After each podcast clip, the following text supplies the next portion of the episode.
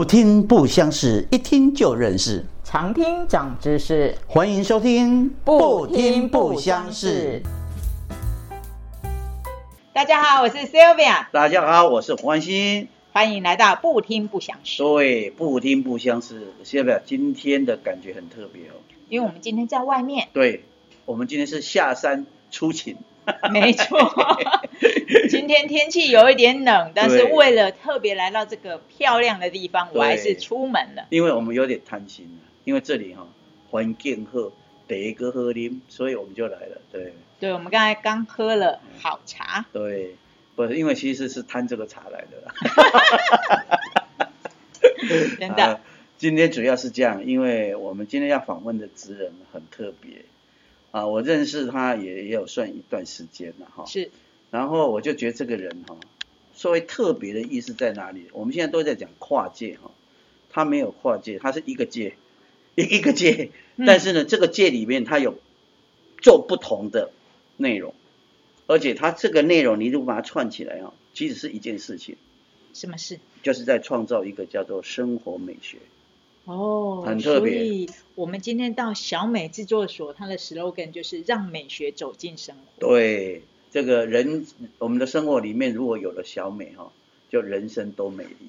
真的。这个是我跟这个我的朋友，当时他创这个小美制作所。小美制作在哪里呢？在龙山文创中心。是的。啊，就在龙山市前面那个龙山捷运站的地下二楼。对啊，一号出口。对，听完今天我们的访问之后呢，听众朋友，大家有时间可以来小美制作所找我们今天要访问的这个所长啊，也也名加多了，现在人家介绍咱就知样哈，也名加多，真物加多啊。是。好，那我们现在来热情的欢迎我们今天的职人王珍妮老师，王珍妮珍珍小姐，Hello，珍小姐，胡哥，C B L，大家好。对，珍珍我们认识一段时间了哈。嗯。对，他说我很了解他了哈，嗯，那其实我了解的也没有很多了，算算了解，对对对，但是了解的部分足以今天我们来访问他，因为我觉得他很特别。好，我先讲简单讲他的背景，然后由他来自己讲。是，他是一个二胡的演奏家，嗯哼，哦，然后他经营一个剧团，这个剧团等一下由他介绍，嗯，然后他又创造了一个艺术家的平台，哦，好。做艺术经济是。第四个呢，他因为这这几年好像我们那上面轰了哈，这个风吹来以后呢，他爱上了这个茶，是，然后就创了这个小美制作所，他想要把这所有他经历过的美学，把它带入到生活里面，嗯，这这么样特别的人，所以呢，我们真正来。来，就一段一段，可以照照次序讲，先讲在二胡演奏这一块，再讲剧团这一块，再讲生活美这个平台这一块，再讲生活美学这一块。哎，好，我先讲一下，就是我其实是一个非常多变的人，对。对，所以所以刚才胡哥他可能会觉得我好像在人生不同的阶段，我都用不同的面貌。产生，但是胡歌也是很独具慧眼，因为他觉得我虽然用很多不同的面貌，可是其实我想讲的就是一件事情，真的就是生活美学。那美学其实是这两年就是大家谈的比较多美学，那以前叫做艺呃生活艺术化、艺术生活化，好好好好好难念。对，但但其实是一样的东西，像现在其实叫美学，但是过去我们会觉得，哎，生活里面要艺术，艺术里面要有生活，对，那其实是一样的东西。那过去一些我因为从师范学院毕业之后嘛，然后就一直在学校任教，任教的那几年就是，嗯，其实那时候我其实会当小学老师很意外嘛，对，因为我其实从小立志要当演奏家，嗯。嗯，所以当小学老师，我其实心里一直不是很满意这样，对，但所以我就一边教书，然后一边也想要推广二胡这个乐器，因为。我非常喜欢我的乐器，嗯。二胡这样，对，所以一开始我是演奏二胡，然后跟着我我的老师叫黄正明，然后跟采风乐坊就一起到处去演出这样子。那后来因为我结婚之后，就是我时间比较没有办法，就是跟着团队这样跑来跑去，跑来跑去，所以后来我就呃因缘机会，就是创了真义乐场，也就是所谓的儿童剧场这样。那其实一开始创这个团队，我也不晓得要怎么经营一个团，就完全是很陌生。所以你胆子也很大啊。对我那时候就纯粹是因为本来我做了第一个儿童音乐剧的时候，那时候为什么会做那个？一开始是做。给大人看，然后后来就因为我生小孩了之后，小孩就是要去看表演的时候，他觉得啊，妈妈表演为什么我不能进去？嗯然后我就想说，算了算了，那我们不要做大人，然后做给小孩看好了。嗯是因为这样，其实开始做儿童剧场，然后做了之后就，呃，不知道为什么就越做越开心。然后那那时候我记得在二零一二年，我那时候发表一个作品。是叫做《西游记》二胡游台湾，然后我做那个作品的时候，其实过程有一点辛苦，因为当时是把戏剧，然后跟二胡还有一些配乐结合在一起，还有绘本，然后产出的过程其实有一点辛苦啊。然后那时候就想说，算了算了，我不想做，因为我觉得拖得很久，然后又很痛苦，又看不到未来，这样就没想到在那一年，就是二零一二年的时候，做那个《西游记》二胡游台湾的时候就。拿到那那届的最佳儿童音乐专辑奖。哦，哦哦。嗯，对，然后我就我那时候在台上的时候想，不得奖还好，一得奖你又栽进去了。对，我那时候想，哎呀，是不是不得比较没事？讲对了。这人就是这样，不能被鼓掌啊。怪怪的。然后我那时候就上台的时候，我一直想说，其实我是蛮想放弃的，对啊。然后上来其实也不知道自己在讲什么，因为就想说，那时候其实对奖项这件事情。没有没有感觉，就是就是个小学老师嘛，我们怎么会去想说，哎，什么音乐奖什么的，完全没有。而且我做那个专辑也不是为了得奖，只是唱片公司说，哎，投个奖好了。结果那个唱片公司帮我投奖的时候，他居然自己倒闭了。我变成孤儿来，我去领奖的时候，因为他们公司倒闭了，就我还自己去领奖，超尴尬的。对啊，然后那时候。就是因为得奖就觉得，嗯，那是不是老天有什么讯息要告诉我？所以本来想放弃，就就因为这样也没放弃，所以就做了大概有三四部吧，就在这十年间，然后大概产出一部之后，我们就会做全省的巡演，然后甚至也有到大陆去演过这些戏，这样子。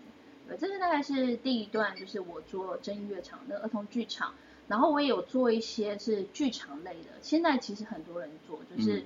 会有一些灯光，然后有一些呃音乐口白，让观众更融入那个音乐会的那个情境。就是我在其实，在十多年前就就开始做这样的东西。所以你看过儿童剧吗？儿童音乐剧吗？没有，我开始看剧的时候已经不是儿童。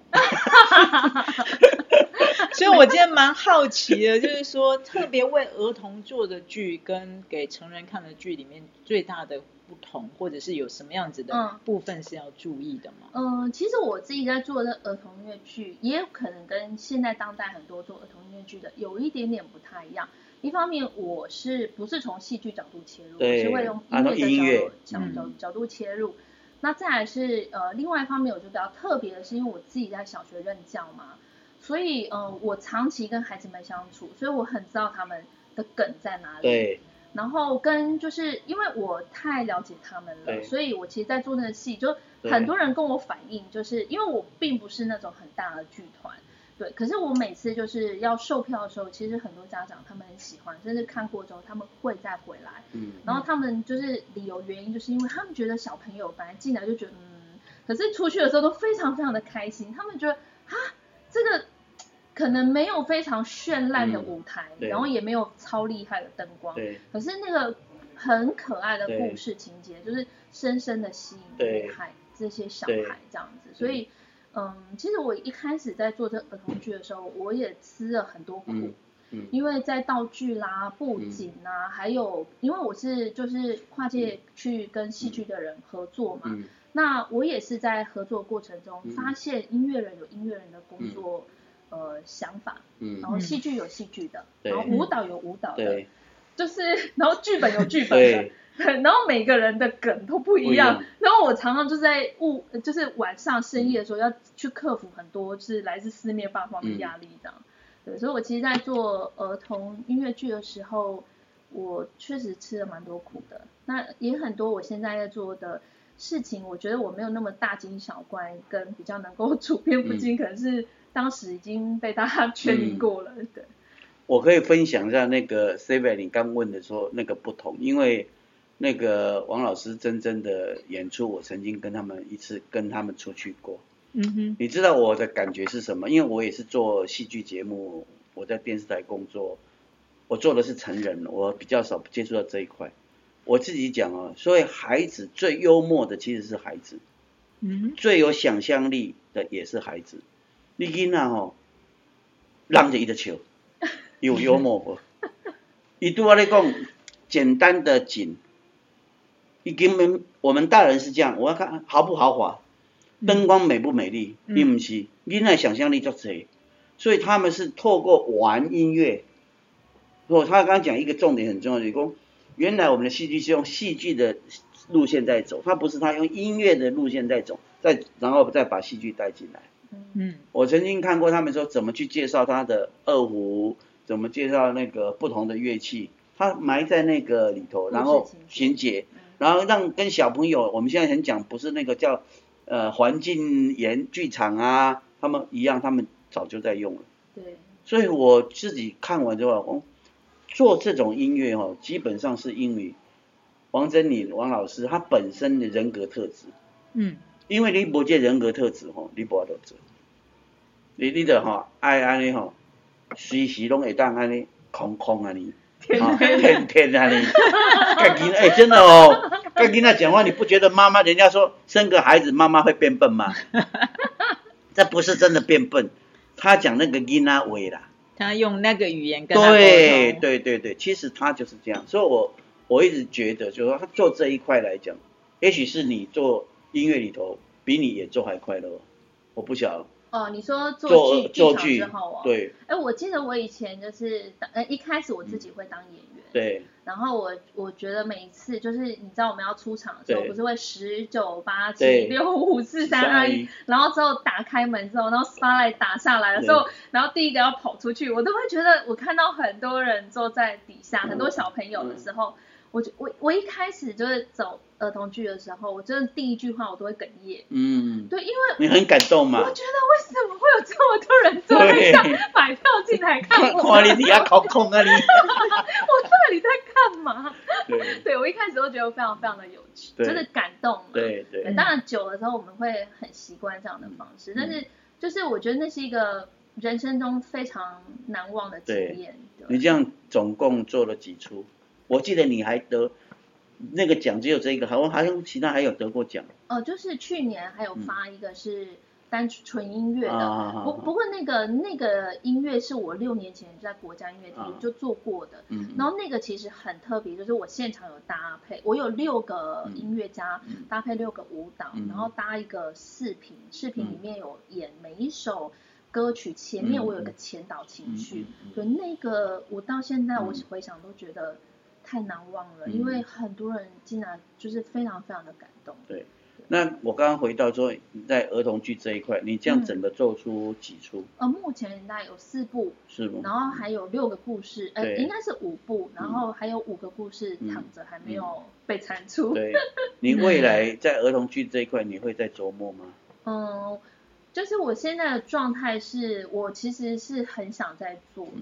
那但是因为我现在就考虑到了身体状况，所以就其实一直想做，但是心有余而力不足了，可能要再等等等对，刚那个珍珍王老师提到这个身体，等一下我们会把这一段来谈，因为 这个身体的变化也是他在把生活美学做推广中的一个转折了，是是，会有一些后面的，我觉得这是一个很好的，就是说。我们叫做顺应时事啊，顺应身体，顺应整个环境的一个调整啊。嗯嗯。那我们来讲第二个，它很重要的新美学的艺术家经济平台。啊。你来介绍一下，当时你为什么会有这个念头？哎，你可以一起接做多少平台哦。哦。其实哦，以我个人来讲，以这个力量小小的要推这个很吃力哦。嗯嗯。但是他也推了一阵子。所以什么是？其实它叫这个艺术家平台，由由由老师来讲。其实这这个公司它呃是在二零一六年创立的，然后我本来想要它成为的是一个网络公司，然后它的全名叫新美学整合行销。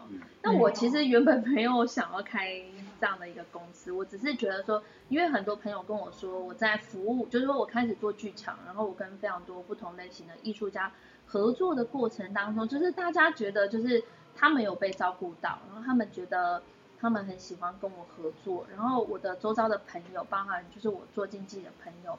他们也觉得我在这方面的特质，他们觉得是很足够的。他们就说很想要去栽培我，能够创立一个平台，然后服务更多的艺术家。所以在大家的怂恿下，我就本人不知情的状况，然后一直不知人人间险恶的状况下，也是 就创立了，也是空空的又进来了 这样 的，就创立了新美学整合行销。对，然后就其实也没什么，就是。就我觉得老天一直会给我一些很特别的任务，因为我接到第一个案子就是麦克森，就是呃来台湾弹钢琴，对，那现在大家可能对他比较陌生，但是当年其实他是我们全球的一个钢琴王子，因为他超帅，然后弹的超棒，对，然后我接到这案子的时候其实超爽，对，然后然后当时就是台北一零一的开幕，其实是麦克森来。站台的，嗯，所以呢，当台北一零一知道我跟麦克森合作的时候，其实我们跟就是新美学跟台北一零一一起呢，promote 了呃麦克森到台湾的演出，所以我们第一场盛大的记者会其实是办在台北一零一办公室大楼的 lobby，对对对，好厉害，第一个案子很厉害吗非常厉害。对啊，然后我就这个经历真的是让我非常的。我后来了解哦，因为他办这个时候我还不认识他，后来听他听他讲完之后，如果是我们我的个性呢，大概是不会成，因为惊到死嘛，惊到死就袂做，伊是唔惊死容易做，因为因为个性无刚，他就是有一个艺术家在创作上的的那种，你说自由度。或是那种创意，或是那种呃自由，伊无惊啦，嗯，伊就是拢无惊啦，啊，就是我拢讲空空的伫落，空空伫落安尼。所以艺术家这个平台其实它就是办活动，办了很多的活动，OK，啊，办活动就很恼人嘛，嘿，恼心嘛，就是需要的，其实体力是需要消耗很大的。然后当年其实因为我。还在小学教书嘛？我等于是用我课余的时间在做一个很大的一个事业。嗯，对。然后我记得那就麦克森之后第二年，我还办了一个呃布雷克，嗯，呃来台湾的演出。他们是一个英国的三大三个帅哥，就是男高音嘛？是不是？对，来台湾演出这样。然后那那年其实就是台北一零一看也是很看重这三位帅哥。所以，呃，台北一零又跟我们合作，在呃，就是我们记者会也是一样办在台北一零一。然后那次除此之外，就是那个我我们那时候把三个很优秀的演唱家，就是呃安排在我们学校信安国校做了一个叫白宫草皮音乐会，然后它是一个慈善音乐会，我们完全就是。艺术家也是奉献的哦，出就还有那个台湾很多优秀的艺术家，然后包含高韶清，嗯，就是二胡大师高韶清，就是那时候其实我跟你讲，每一个卡司都超坚强的，那个电视主播王淑丽也来帮忙主持，然后学校只有花十万块搭那个舞台，嗯，全部的人全部都是我这边把他们，嗯嗯聚拢，所以学校就是非常非常的开心，因为那次我其实。虽然大家都很失焦，只是看那个帅哥之外，但是其实我内心里还有在一些文面上面的表达，是我希望透过这一次我们做一个募款，就是为台湾的艺术教育募款，因为我希望更多人唤醒更多人去对于艺术教育的重视。嗯对，然后那那个那一场真的非常的盛大。嗯。因为我记得我是全校，包含连 PA 啊，都撤场了，晚上十一点我还坐在操场上。因为我是第一个跟 P A 到看就是搭台的，然后全部的人连校长对校长都说，哎，我这里我要走了，然后我就说好好，校长你先走，我等 P A 离开。然后 P A 离开了之后，我会想说哇，今天到底是一个什么样的夜晚？没有没有，我就觉得今天太美好了，所以我就在操场坐了一下，我自己大概大概十一点多，真的都人去楼空了。然后我沉淀了一下我的心之后，然后我才回家。那就是一个感性浪漫。我觉得好神奇的小学老师。对。真的能够。就是跟我想象中的小学老师完全不一样，而且好像原本想要去做那件事情之后，他的确有那样子的一个能力，跟那样子的一个让吸引别人去跟他一起做事的那个能力。他他就是因为想要把大家揪在一起，所以他办活动为什么会揪很多跨界的音乐人？嗯，就是因为他一直在想这个概念，艺术的推动，然后生活美学的推动。然后把艺术家平台建立起来，是，哎，这是他一直在想做的嘛。嗯。但是为了讲啊，你一支手呢，啊，手骨都无遐大机，对不对？我想说，还一在教书，然后在做这么多的事情，真的是太厉害。所以就 overload 嘛。对，overload。所以这几年下来，他的身体应该也出了一些状况。是。这一点。真真你自己聊 嗯，对，其实后来我去回想，就是，就是我觉得我会生病也没有什么意外，因为我觉得我其实谈的也不是就是我这几年的工作，我觉得我从很小的时候，就是我的养成过程，就是我们可能花很多时间在练琴，然后我们没有什么时间可以玩，我好像也没有什么童年，就是不是读书就在比赛，然后就在练琴，对，然后好像，对，我不知道我的。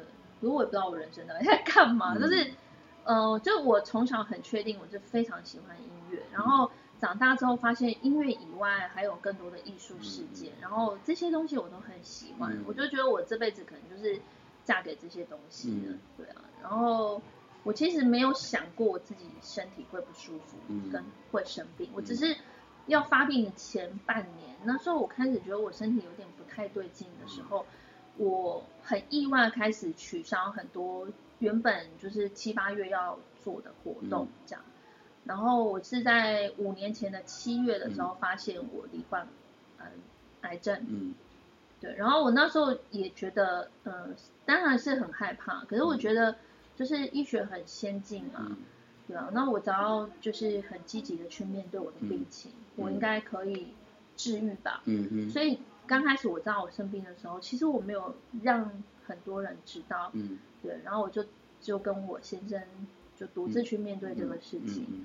然后到第二年的时候，就是我已经隐瞒这事情两年，因为我觉得我应该会好，我应该会好，嗯对。但是我觉得我应该要好的时候，就是我刚开，我觉得我好了，我开始要工作的时候，嗯，就没想到他转移了，这样。所以我觉得到转移的时候，我觉得。大家必须要知道我的病情，对，因为如果我我再隐瞒我的病情，就是万一我不小心挂了，嗯我怕就是不太好，对，所以我其实一直到第三年才让大家知道说，其实我的病情就是没有想象中的状态那么好，这样，嗯，然后从那时候发病到现在，大概就今年第五年，要迈向第六年，嗯，给你什么样的提醒或是启示吗？嗯，其实我倒没有什么后悔耶，对，因为有时候我去，就是说，呃，其实生病的人会有一个心理状态，可能会觉得，呃，有些人会懊恼啊，有些人会后悔啊，有些人是什么？但是我觉得在我生病的时候，就是，嗯，我过去那些很辉煌的记忆，嗯，他是鼓励我，就是努力一直，嗯，就说。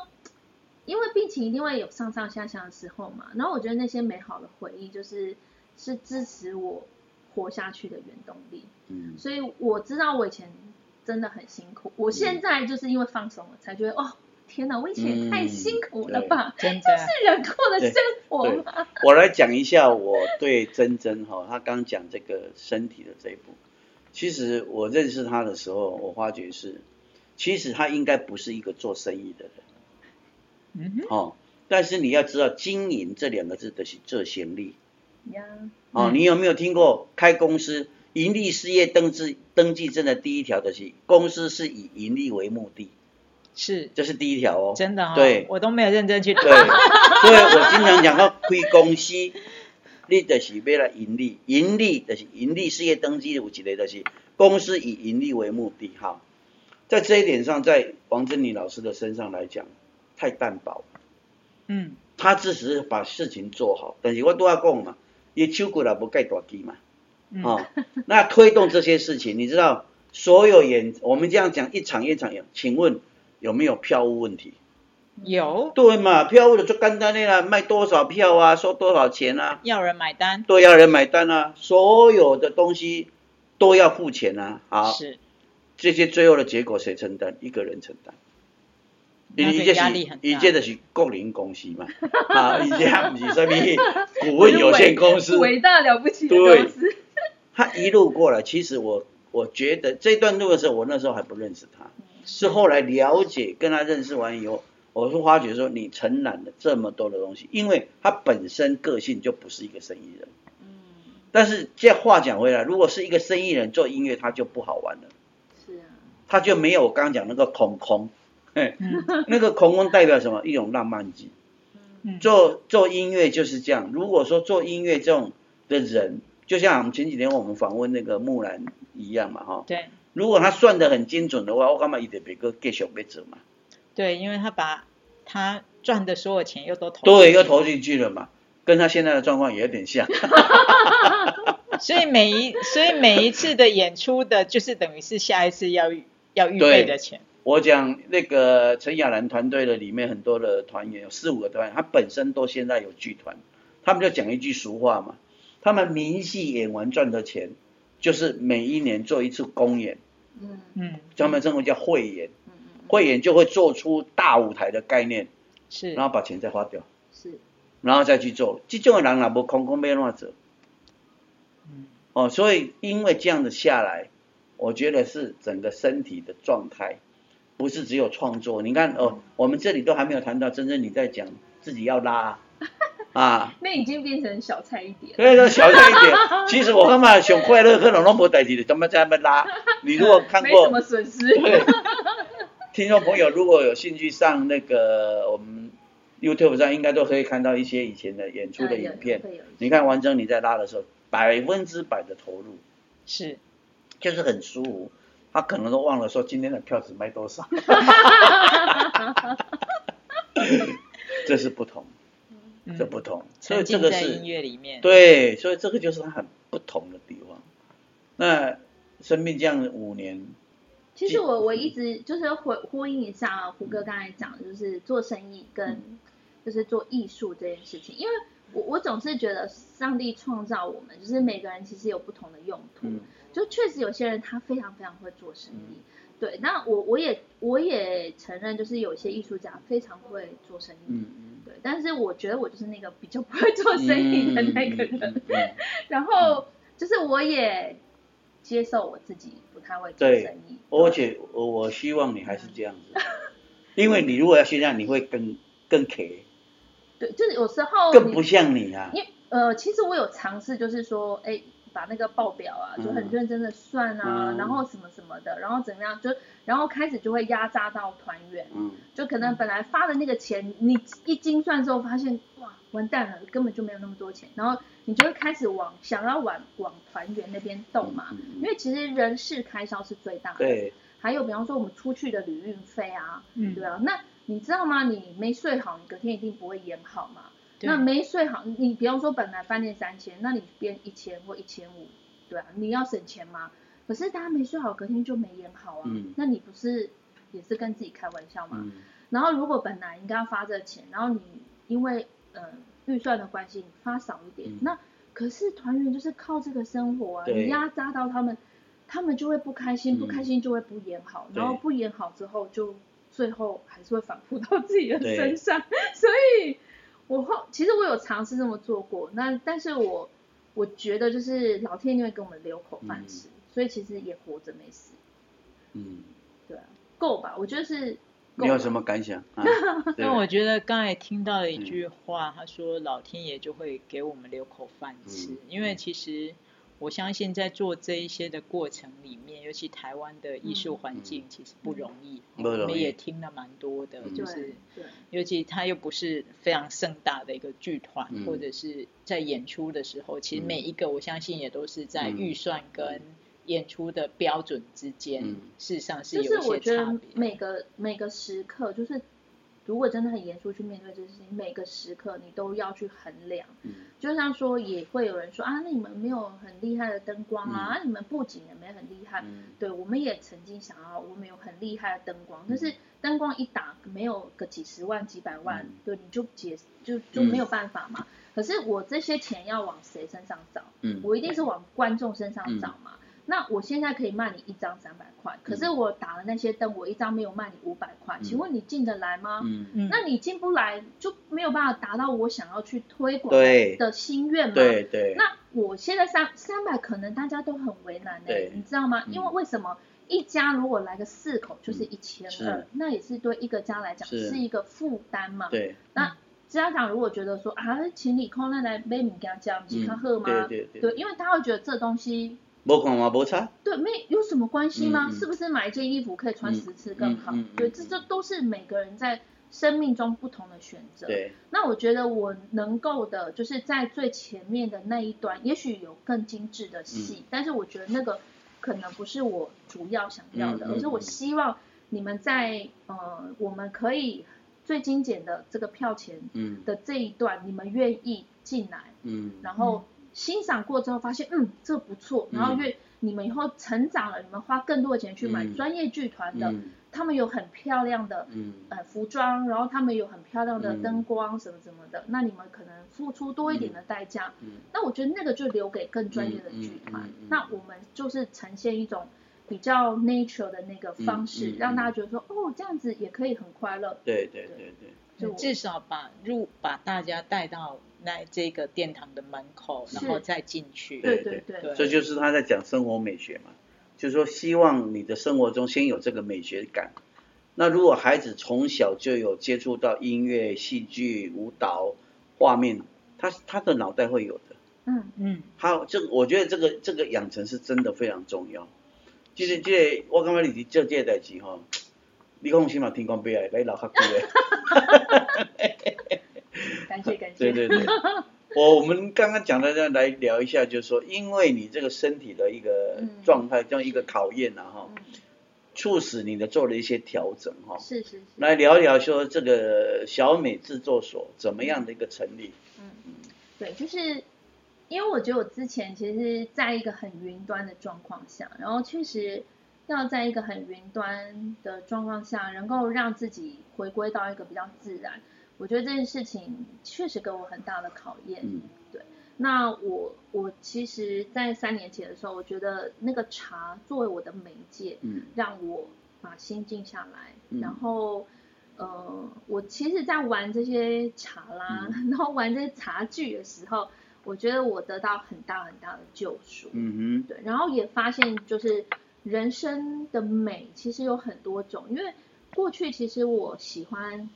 呃，巨大的东西，比方说，我希望我我可能呃做了一个戏，然后我喜欢有很多场的演出，所以我可能每到假日我都在到处跑，因为我觉得那可以带给我很大的快乐。但是因为我现在的身体它不允许我太过于奔波与劳累嘛，那我就可能要转换一点方式，然后我就是透过喝茶，比方说我会玩一些茶具啦，然后茶具其实种类太多，因为。茶的历史太深远了嘛，可以玩东西太多了，然后我就开始认识一些陶艺家，然后认识一些有没有 艺术家，然后做茶的啦，然后很多茶人啊什么，我就发现哦，人生有不同的美，对，所以嗯，其实我也觉得呃，就生病之后也让我切换一下种那个角度，以前可能觉得。没有三百个人，没有三千个人的演出，没有办法满足我。可是现在很特别，就是 可能二十个人、三十个人，我还觉得可能有点多了。就是我觉得可能在十个人上下，然后我们大家泡茶聊聊天，然后在那个奉茶的过程当中，我去嗯让自己比较用一个比较谦虚跟谦卑，对，甚至有一点忏悔的那一种。心态，嗯，就是告诉自己说，嗯，就是来到你面前的，不管是多少的观众，其实，呃，喝你的茶的人就很像你以前的观众一样，对你一杯茶给他，然后你在奉茶的时候，呃，那种跟臣服于这个呃天地，嗯，对的那个精神，就是后来让我得到很大的疏解。压力疏解，所以你是很幸运有这么一个转折。嗯，对，而且我觉得我更幸运的是，就是 我在那个转折点上，就是后来我在去年就是十二月的时候，我开了小美制作所，对，所以就是其实有一个空间让我可以发挥啦。对，我也觉得就是也蛮谢谢的。对，我们也借这个节目哈，让听众朋友知道说。啊，多关注小美制作所，在脸书上搜寻得到。可以。对。啊，然后你就会看得到，刚刚王振林老师讲的，来这里不管是听听音乐，看看表演，然后还有芳疗，还有呃插花，还有很多，我叫他办的活动很多，最重要有茶可以喝。对，都不会离开茶。对，C 表老师也来，对，我知道 C 表来就上过上过芳疗课嘛，哈，爆爆棚爆棚。对对。然后人气超高。对，喜欢的话，这里的茶啊，跟我讲一个 C P 值很高。是。因为一直不是生理人嘛，好，我就觉得这一点是很重要。那我看到真真在开始进入茶这个领域，其实又看到他进入音乐，其实道理差不多是一样。他时间不长，如果就一般人讲的讲，个人接触茶来讲，很短，他算短，可是他投入很快，哦啊，有一点个空空的，个开机给这样子哈，然后继续空，买茶，收藏茶，然后有时候听他讲，我拢哦，我拢我刚才要讲喝啉拍啉呢，他就会嗯，这个茶有什么前面啊，什么后面啊，哦，哎我哎你是。好像他那个几十年的茶理一样，其实应该没几年，五六年吧。两年。不，那不止啦，你从两年而已啊。啊。可是你听到他在讲对茶的一些看法，我觉得就是他本身做创作人的特质。应该就是说很敏锐的，可以去感受到他在生活上的一些结合。嗯。这个感觉跟你在做芳疗是一样的。对，其实我们第一次进来这边的时候，就感受到到了，大家他在看这个茶，或者是在把茶在引导大家的时候的那个角度是非常特别的。嗯，对对对。我们今天喝的茶就是他们的老皮老皮，老皮小编，老皮小编，还有王真林的茶，是喝林马，好喝，真的真的真的。所以我觉得他现在做这样的一个事情，我在作为他的朋友了哈，认识他来讲，我是觉得这是一个很好的。就过去的事情并不叫断掉，是过去的事情就是走到这边的时候，你把它作为一个一个段落，然后来思维，就是说，当你的人的生理的状况调整到 OK 的时候，你随时再帮叫回来，随时可以把他叫回来，因为确实没有他很辛苦的。我讲讲你不要伟大啦，遐无遐搞啊，慢慢好伟大的，不要搞。是是是，没有错没有错。嗯，不要搞。哦，我以为哦，什么都要自己来，而且那时候我认识他完之后，哦，他那时候还在当老师呢。嗯，所以福哥认识他多多久？好像四年哦，三四年哦。呃，一开始是因为亚兰对的，就是我们好像要合合作活动，那之前是别人介绍了。嗯。其实我们是五六年有吧？有了，大概五年了。嗯。就是他，你应该是说病情一个控制之后，你决定休息完开始要出来，对对对，三四年，对，然后再过来，他现在状况因为对你身体又有点变化，他现在要把步伐又做做一个调整，嗯，哎，然后我认识他越久，有时候就觉得提醒他注意什么事情，哎，我干嘛讲你你你太难得，你知不知因为。有他，我们第一个有茶可以喝嘛。第二个呢，你来小美制作所，伊那营营无聊，有一个二胡你听，你嘛讲舒服嘛。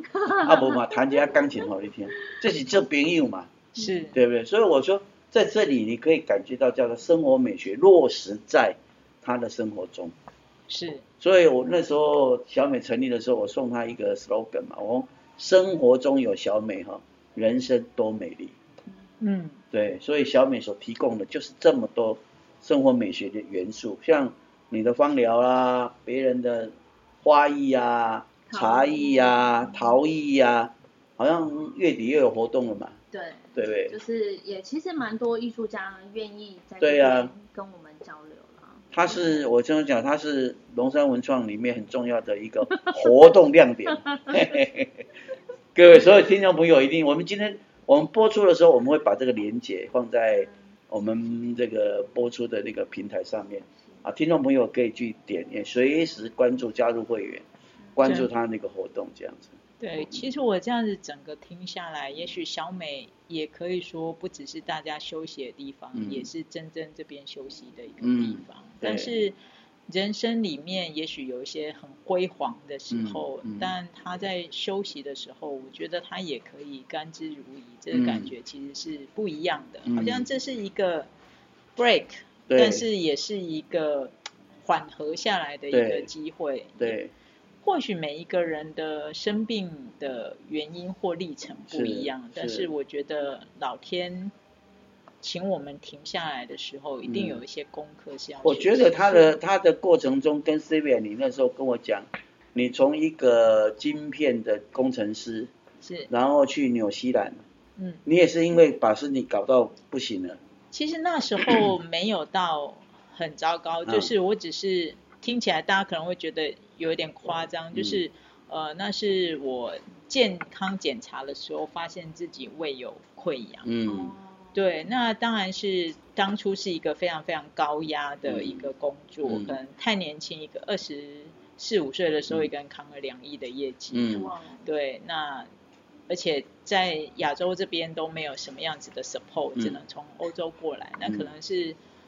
对一个小朋友来讲太困难，是，对，所以当我看到我的那个健检报告的时候，我那时候就有一个想法是，我在不知不觉中，我是不是对自己的身体其实是不够好的？嗯，对，所以那时候说离开也是一种放松，或者也是一种警示，因为我。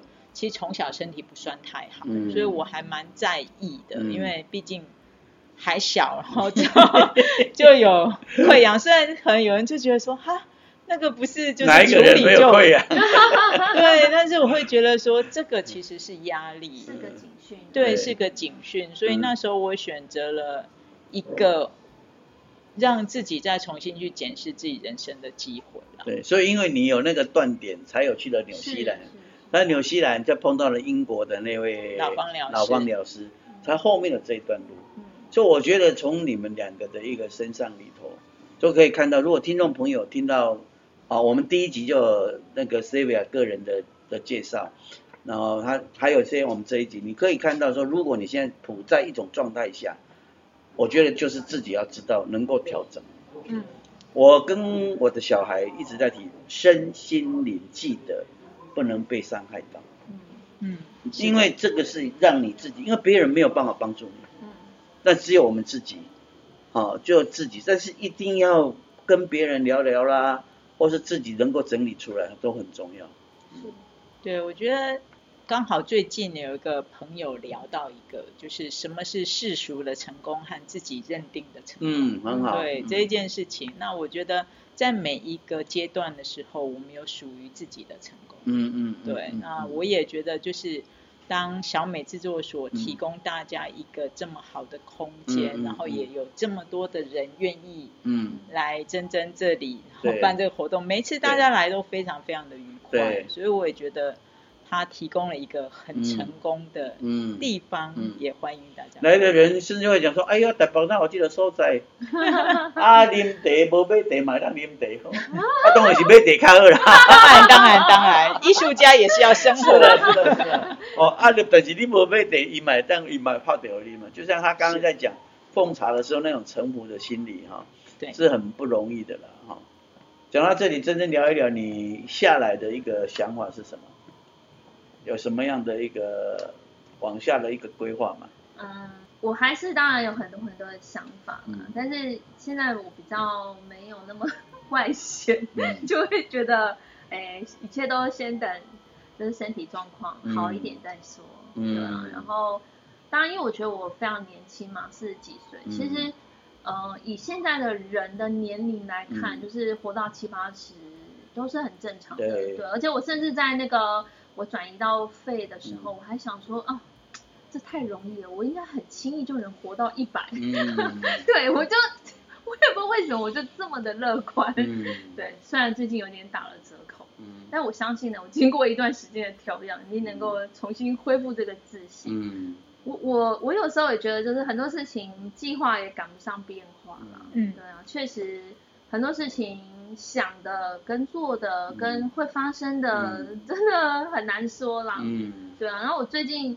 就是有读了一些《道德经》嘛，对，它其实让我们人其实应该回到自然，嗯，就是我们自己回到我们自己的心，嗯，对。那我我必须讲，我过去确实在整个自己的生涯规规划上，嗯，有比较大的野野心，嗯，对，有了很多雄心壮志，我觉得我要这样，我要那样，嗯。那当然也，我觉得也是因为我的经历让我觉得我必须就是强大，我必须伟大，对，因为我可能。嗯，就在我第一次发专辑的时候，我就拿了一个很好的奖项。然后在我第一次开了呃公司的时候，跟我迎面而来的都是台湾最优秀的人才。那我觉得这点确实也让我觉得我呃在整个营就是布局上是很成功的。嗯对，但是但是现在我来看，我觉得其实我我的人生也没有没有遗憾。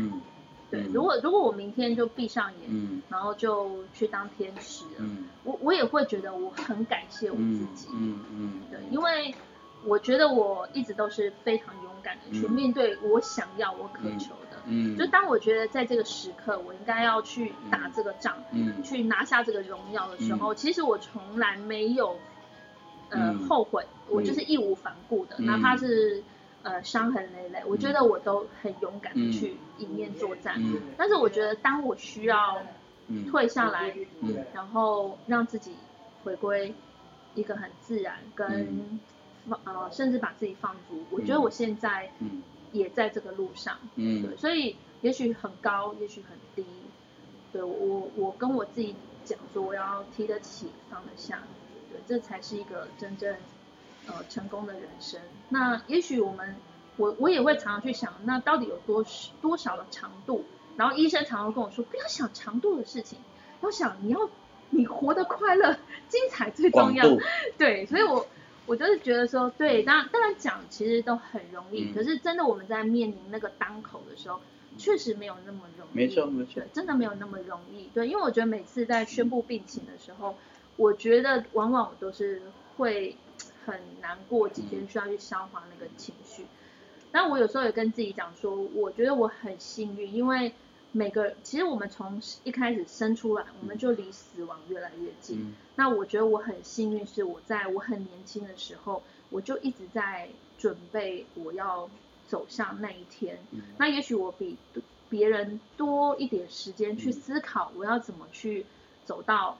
死亡的那一天，对，但我我不觉得他是悲观，我觉得我是非常积极正向，我每天都去实践，我觉得我在人生中应该要去让自己更精彩、更快乐、更有趣这样子。所以，如果我明天就要离开地球，对我也觉得我我没有什么后悔。所以，对于未来的规划，我觉得就顺势而为，对，做当下可以做的最好。就是给我自己的勉励。嗯，讲的真的很好。我也跟珍珍聊过，我说有时候我们跟你讲说安慰你说怎么样，其实我跟你讲，如果我们自己碰到，可能我们也没有那么的坦然呐。是。啊，但是确实也只有坦然，也只只有坦然这一条路，因为你这样才有办法把自己整理的更好。嗯。哦。我觉得今天的这个分享是。可能原本我在我来到小美这一段没有预期，但是真的非常的深刻。嗯，刚好给我们所有人的就是做一个分享跟提示了。啊，所以今天非常感谢王老师、王珍玲、珍珍好朋友哈，到我们这节目中来。是。啊，那我们今天的访问大概就到这边了哈。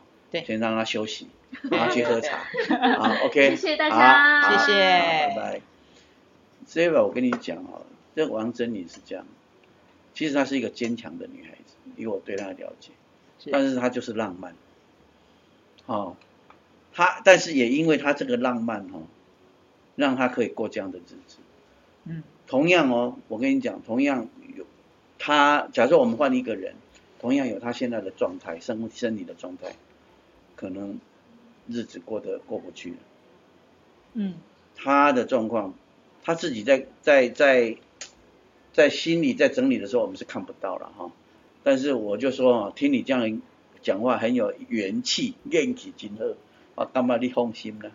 啊，最重要是他知道他已经走了一段所谓的认为我们所说的你刚刚讲的什么叫世俗的呃成功成功，对不对？那个对他现在来讲没有那么重要。嗯，他自己的成功才是重要。是，哎，所以今天我们这样的一个访问，刚好给大家一种分享啊。对，我觉得很精彩的一个人生，然后在这一段时间呢，又给自己一个很精彩的休息。对，我前一阵子画了一张小沙弥的图，上面的字是这样写，他说：“呃，人生不求一生平安。”是。好，那我现在听完那个。真正的讲法，我说人生不久，有人会把它解成太过于消极。其实“人生不久”这四个字，它是人生顺势而求。嗯，它是不是不求？在佛法基本上都是积极面的，它是要告诉你不要强求。是。哦，所以“人生不久”的意思是人生不要强求，人生要顺势而求。嗯，那我觉得这句话鼓励我们自己了哈，也是。分享给听众朋友说，当大家有一些整个因缘顺势的时候，因为大家都不一样嘛，对，我们可以知道怎么去调整这个步伐。是。啊，今天我们的节目差不多到这里了。是的，不听不相识，一听就认识，常听长知识。哎，欢迎继续收听，不听不相识，拜拜，下次见喽，拜拜，拜拜。